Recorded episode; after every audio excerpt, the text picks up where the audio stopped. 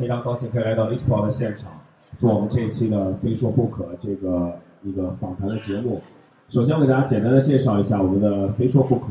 非说不可》呢，是从2013年开始，由我和我的好朋友管木，我们共同就是出于完全出于个人的一种兴趣爱好去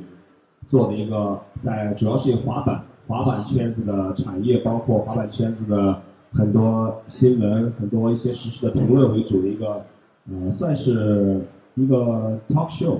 访谈的节目。主要是我们两个人，我们也会定期的请到滑板圈子里面的很多职业滑手，包括是从业的人士。我们在一三年到一四年呢，这个非说不可是采取了视频的方式，呃，在网络上来呃播放。从一四年、一三年、一四年下半年开始，我们决定改成网络电台，这样的话方便更多的朋友可以在很多更多的环境下可以收听我们的非说不可这个节目。呃，今天呢，我们也是。很高兴会来到 ESPO 这个现场来做一个现场版的《非说不可》，当然这一期也会是一个视频和音频同步的一期节目。呃，这是我的搭档管木，我们也请他介绍一下自己。哎，大家好，我叫管木啊，我在运营中国的一个滑板网站，叫做 KickerClub.com。啊，我们的 KickerClub.com 呢是从2001年开始，一直到今年是我们的十五周年。我们一直关注滑板运动在中国的发展。啊，非说不可，就像刚才袁飞所说的，是我们一起合作的一个关于滑板话题的脱口秀的节目。所以今天很高兴来到 eSport 北京2015的现场，然后给大家在现场做这期节目。啊，那就介绍一下今天我们要聊的这个话题吧，好吧？呃，今天呢，既然是我们在 eSport 的现场，我们更多的就会把话题围绕在关于关于这种这种综合性的行业展会，会对滑板这个行业会有什么样的一个推动？我们也会围绕这个话题来进行一些呃讨论。对，其实滑板运动呢，来到中国已经有差不多二十多年的时间了。最早我记得是一九九零年，在北京是第一次开始有了专业的滑板的这种呃进入。我记得最我是九二年开始滑板，但是其实真正的中国第一批滑手是从北京，呃，一个是首体，一个是公主坟地铁站。是从这两个地方开始，呃，有了最早的这个中国的滑板。对，那么随着滑板在中国不断的发展呢，滑板的产业也在逐渐的壮大起来，相关的配套的批发、零售、生产、品牌等等等等的。那么，尤其在最近几年，滑板产业如果想要进一步的发展呢，这个展会肯定是一个必不可少的一个工具。其实，在逐，尤其是 eSport 进入中国十年以来，逐渐的也在涉及到这方面的内容，对吧？对的，其实滑板从九零年到现在也在中国发展了二十五年，但是在最初的可能十几年当中，并没有完全形成一个产业化，没有职业选手，也没有任何的品牌赞助。在那个年代，可能中国的很多滑手，他们的滑板是完全的凭借着自己对滑板的一种热爱，呃，完全的没有任何商业的东西。但是发展到现在呢，滑板有商业化以来，我记得从两千年开始就。有职业滑手，有有职业滑手这个这个行业的出现，有一些玩的比较好的滑手得到了品牌的赞助，甚至拿到了一些呃拿到了工资，拿到了产品。从那个时候开始，中国的滑板也是开始了商业化的一个道路。呃，展会呢，其实从我的角度来看的话，对于滑板呃品牌来说，我们应该可能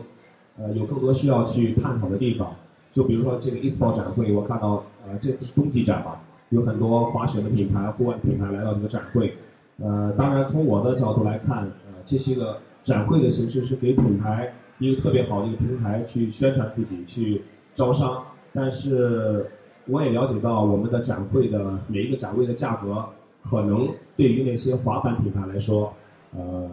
有可能会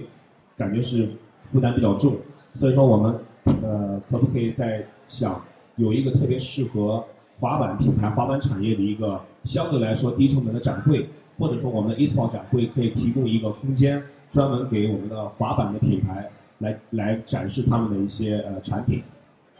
对，在咱们这个切入到这个展会之前，要不咱们先来大体介绍一下这个滑板产业在中国现在是一个什么样的情况吧？呃，滑板呢，就我刚才说，从九零年到我觉得是两千年这十年当中是完全没有商业化。所有的比赛，不好意思，我先打断一下，我给大家简单介绍一下袁飞。袁飞呢，其实是在中国滑板产业里很重要的一个人物。袁飞是他现现职是万斯中国核心渠道经理。然后呢，其实他本身在家乡青岛还有经营一个滑板店有很多年的时间，同时他还是国内的一个滑板品牌叫 Lady Skateboards 的创始人。所以说他这个算是插播广告。所以，所以他自己的这个角色其实涉及了滑板品牌、滑板零售以及以及这个像万斯这种大的品牌公司的一些工作，对吧？所以我觉得他对中国滑板产业总体上是比较有发言权的。你大体给大家介绍一下现在的华为产业，包括品牌、零售各个方面是一个什么样的基本情况？嗯，那我还是从就是九零年到两千年这段时间，大家所有的滑手的购买。还有就是各种器材也好，呃，服饰配件也好，都是呃通过各自的一些一些渠道，没有任何正式的渠道可以买到滑板，买到任何相关的服饰。九九十年代基本上都是拼家里谁有海外亲戚，对吧？差不多，从海外呃用非常长的时间去去邮购一些产品配件，或者通过当时在中国仅有的一家滑板公司来，只能买到一个品牌的滑板的一些一些东西。所以在这十年当中，其实中国的滑板虽然虽然是有很多的滑手，但是可以说没有一个所谓的产业。从两千年开始，逐渐的中国的开放程度也比以前也比以前大了很多，有很多的国外的滑板品牌开始慢慢的进驻到进入到中国，但在当时的话，也都是通过一些非正规的渠道啊来进行一些销售，呃，其实市场的话也不是特别的大。就是那个时间，两千年初，主要还是以工厂货为主。呃，在那个在那个年代，对的，基本上包括很多滑板店，他们的产品也都不是代理，都是我们叫厂货或者一些外贸的尾单用滑板的品牌的。在那个时候，这种产品的来源是占据了中国滑手购买滑板配件和服饰一个很大的一个比重。所以来源两个主要来源，一个是北京冻批，一个是广州站西。想必开过。开过滑板店或者是做过滑板这种外贸生意的人都很熟悉。呃，差不多到了两千零五年之后，我觉得慢慢的开始有很多的品牌公司可以就是进驻到进驻到中国，开始正式的以品牌的一个一个角度来开拓市开拓这个市滑板的市场。呃，而且越来越多的滑板店他们也在转变经营理念，也开始向一些正规的代理品牌来靠拢。我觉得从长久来看的话，其实。这对一个产业的发展是有好处的，因为任何一个产业都不可能依赖着一些非正规的渠道有的一个一个长线的发展。对，Vans 是零八年正式进的中国。零八年进的中国。我记得当时把那个 Tony Alva 也请过来了，对吧？对，Vans 进中国之后，其实还做了挺多的这种滑板的推广活动，每年都会有很多动作去来推广滑板。尽管是呃，同时也推广了 Vans 这个品牌，但我觉得。一个品牌可以啊拿出很多的人力、物力、财力去为一个运动去做很多事情，这本身就是一个特别好、特别好的。那经过这二十年的发展，你觉得现在中国滑板的人大约有能有多少？五万人、二十万人还是三千人？这个问题其实我前两天跟朋友讨论过。呃，我个人感觉的话，二十五年的时间，中国的滑手的增长。其实要比一个正常速度慢很多。呃，按理说的话，你像在美国有差不多将近一千万的滑板人的基础，在中国，我个人估计可能全国加起来应该不会超过二十万人。这还是应该是往一个比较多的数字去说。就是广泛定义的滑手，就是并并不一定是那种特别 core 的每天滑的人，对吧？如果你是说。就是特别 core 的，真的是为了就是特别喜欢滑板去练习的这种人可能更少。我觉得全国加起来应该会不超过两万人。其实这个分两个方面看，一个方面呢，滑板发展好像不像长板呀、滑单板滑雪啊那么快。但是另一个方面呢，我觉得它虽然慢，但是它按照自己的节奏保持了一个很良性的发展，没有像。什么滑板车死飞那种一夜之间瞬间爆发，然后可能又又过了一段时间消失。说这话小心点，这边可能有滑板车，还有死飞的展商。在哪啊？在哪啊？你过来，我保证不带什么你。呃，其实我觉得我们不能单从数量滑手的数量来看一个一个运动的发展。我举个例子，比如说在九零年到两千年，可能全国有有十万滑手，但是可能这十万人当中有九万人现在都不滑板了。那如果现在我们的参与滑板运动的这些滑手，他们都可以持续的滑下去，那么说明我们这个群体的质量是在提高的。对，那刚刚咱们说完了滑手，那零售这一块呢？板店你觉得现在是一个什么规模？呃，板店其实我觉得是最早滑板店出现，大部分在两千年左右一些老牌的滑板店。呃，在两千年到两千零五年这五年的时间，其实是滑板店黄金的黄金的五年。呃，那个时候没有没有很多品牌进入到中国，呃，在而且在那个时候，中国的房价也不是很贵，大家不会去倾毕生的财产去就是绑在一套房子上，但有很多的呃很多的闲散的钱可以用来购买滑板的配件也好，衣服也好，都不会觉得很心疼。呃，再就是还有一个很关键的问题，在这五年没有淘宝。没有没有电商，没有网购，所有人的消费观念还是集中在我们去实体店铺购买、去试穿、去买。所以说，在这五年当中，是所有滑板店一个呃发展的很快，也是个非常美好的一段时间。从零六年开始，我觉得随着淘宝的崛起，随着很多品牌的进入到中国，对滑板店有呃这种实体店铺，而且是大部分是一个个体的这种业态来经营的这种传统实体店。形成的冲击非常大，呃，到现在为止，我觉得很很多滑板店铺他们的这种生存，啊，并不是说艰难，但是也如果想通过一个滑板店铺一个个体店铺，呃，来实现更高的一个价值，呃，似乎是比较难。对，其实滑板店铺也面面临一个转型的问题，在那个部分店铺非常艰难的同时，也出现了很多新的。这个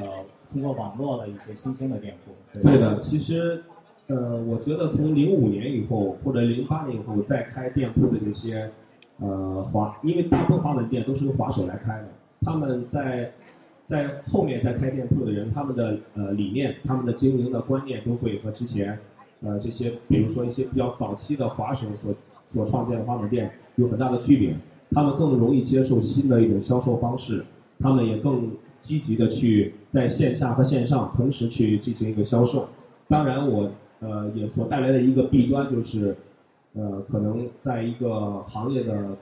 价格在零售的一个方面会有很，这个其实是不光是滑板这个产业，我觉得很多产业都有这个问题，就是通过一个互相的压价，一个恶性的竞争，呃，就是理念上是薄利多销，但其实我觉得这是对于一个。如果这种完全没有秩序的一个一个这种恶性竞争的话，对一个行业的其实发展是特别不好，很容易把一个行业毁掉。对。那咱们刚才说完了滑手啊、板店呀、品牌这个方面呢，因为你自己在这个主理这个 Ladies Skateboards，其实国内最近几年滑手自创的品牌也逐渐开始多起来了，对吧？对对对。呃，我现在大概能想到的，比如说 Vagabond、Gift。包括 Lady，包括还有很多国内国内自主的 Action，呃，Hero 这些品牌，其实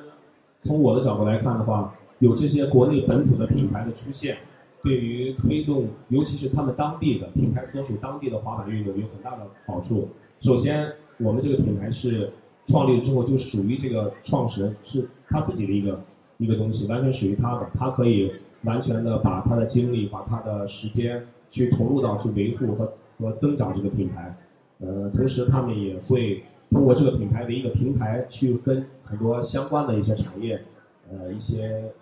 进行一个互动，进行一个结合，来达到推广滑板运动这个目的。那么现在问题来了，品牌推广哪家强？这我就不好说了。呃，其实不管哪个品牌吧，我觉得只要是呃创建了这个品牌，所有的人都是想把它一直做下去。呃，在中国现在看来的话，嗯，这些为数不多的这种原创品牌，其实，呃，都还做的不错。但是，正如我所说的，在滑板这个产业里面，如果你想仅通过这种零售去实现更高的价值，那应该还是要多想一些东西。其实，滑板呢，作为一个纯舶来品，其实我觉得在中国，呃，基本上还都是延续着。美国的这种做法，对吧？包括品牌推广方面，就是赞助滑手、拍摄 video，然后等等等等。呃，其实我们知道，在美国类似的行业展会也有很多，像 Agenda 等等。对，其实滑板在美国的话，也有每年又有几个大的展会，就像 e s p o 差不多。但是目前看来，以中国的这个滑板的基础，可能办这种规模的展会还是就是专业的纯滑板这个行业的展会还不太可能。对的，你想一个有一千万的一个基数的一个消费群体和一个二十万的消费群体，它它的这个呃所覆盖的这个市场的范围肯定是不一样的。对，所以其实像 eSport 这样的平台呢，但是有一个问题，就是我接触了很多，包括国内的品牌主理人、店铺也好，这个滑板的批发公司也好，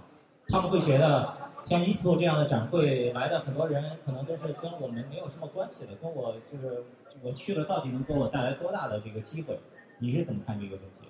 呃，我还是觉得这是一个呃一个行业的门槛的问题。你像 ESPO 展会，大部分都是滑雪户外，呃，相对来说的话，对于一个如果你想进入到这个行业，你想进入做这个生意，可能你所需要的启动资金也好，所需要的一个呃平台也好，都是需要一个更高的门槛。呃，但是滑板来说的话，呃，对于滑一个滑板人，如果他想做滑板的生意，他可能有有个几万块钱，就是十万八万，他就可以做得起来。一个行业的门槛的高低，我觉得也会影响到这个行业的一个呃一个游戏规则和一个竞争秩序。对，其实袁飞稍微早一点的时候提到，就是说希望像我们这样的一做的专业的展会，针对滑板这样的小众的市场和小众的这个品类，能够有一些比如说特别好的促进的举措，就是让把门槛降低，让更多的人先走进来，对吧？其实这是一个先有鸡还是先有蛋的问题。我觉得其实还有一个问题，就是我们要怎样来改变一个运动的在在大众心目中的形象。呃，我其实经常会给我朋友举一个例子，就是对于滑雪来说，如果你想约一个女孩，你说，哎，我们明天去滑雪吧，这个女孩肯定会觉得你对生活挺有追求，挺有品味，而且有点高大上的意思。如果一个你你约一个女孩说，哎，我们明天去滑板吧，她就觉得你脑子有病。好吧，这个一日滑板，终生屌丝是吧？其实滑板来说，它是源自于街头的一个运动，它永远也摆脱不了呃这种街头文化的这种概念。但我们现在需要做的就是怎么样让更多的人去喜欢上这个这个运动。呃，喜欢的人多了，市场大了，自然我相信这个产业的机会就多了。好，然后那今天呢，我们就大体上呃通过袁飞给大家介绍了一下中国滑板市场现状，然后。聊了一下展会如何促进滑板这个行业的发展，然后你还有什么补充的吗？呃，也没什么，就是感谢 eSport 给我们这个平台，可以让我们的非说不可在在这里去做一期现场的一个一个节目。呃，同时我也希望来到现场所有的去来啊参观我们现场这些品牌的这些，肯定有很多是做生意的人。呃，你们也如果对滑板这个产业有兴趣，你们也可以去多了解一下。我相信。越多的人投入到这个行业当中去推动它，这个行业发展就会越快。对，而且刚才我刚刚又想起来，还有一个利好的消息是，Esko 马上六月份会在上海再增加一站，eSport 上海，而且这一站呢，就会不是以这个滑雪户外为主，而是以滑板啊等等夏季的这些运动为主。对的，对的。那我也希望在 eSport 这个夏季的展会上，我们可以看到呃更多一些的滑板品牌，不管是国外的还是我们国内的自主品牌。呃，可以出现在这个展会上，让更多的人通过这个平台，通过 eSport 这个平台去了解这个行业，了解这个行业的很多细节的东西。好的，非常感谢大家。好了，感谢大家收听、是收看这期《非说不可》，谢谢。不对，你的经典结束语。非说不可啊！我是袁飞，非说不可，谢谢。谢谢。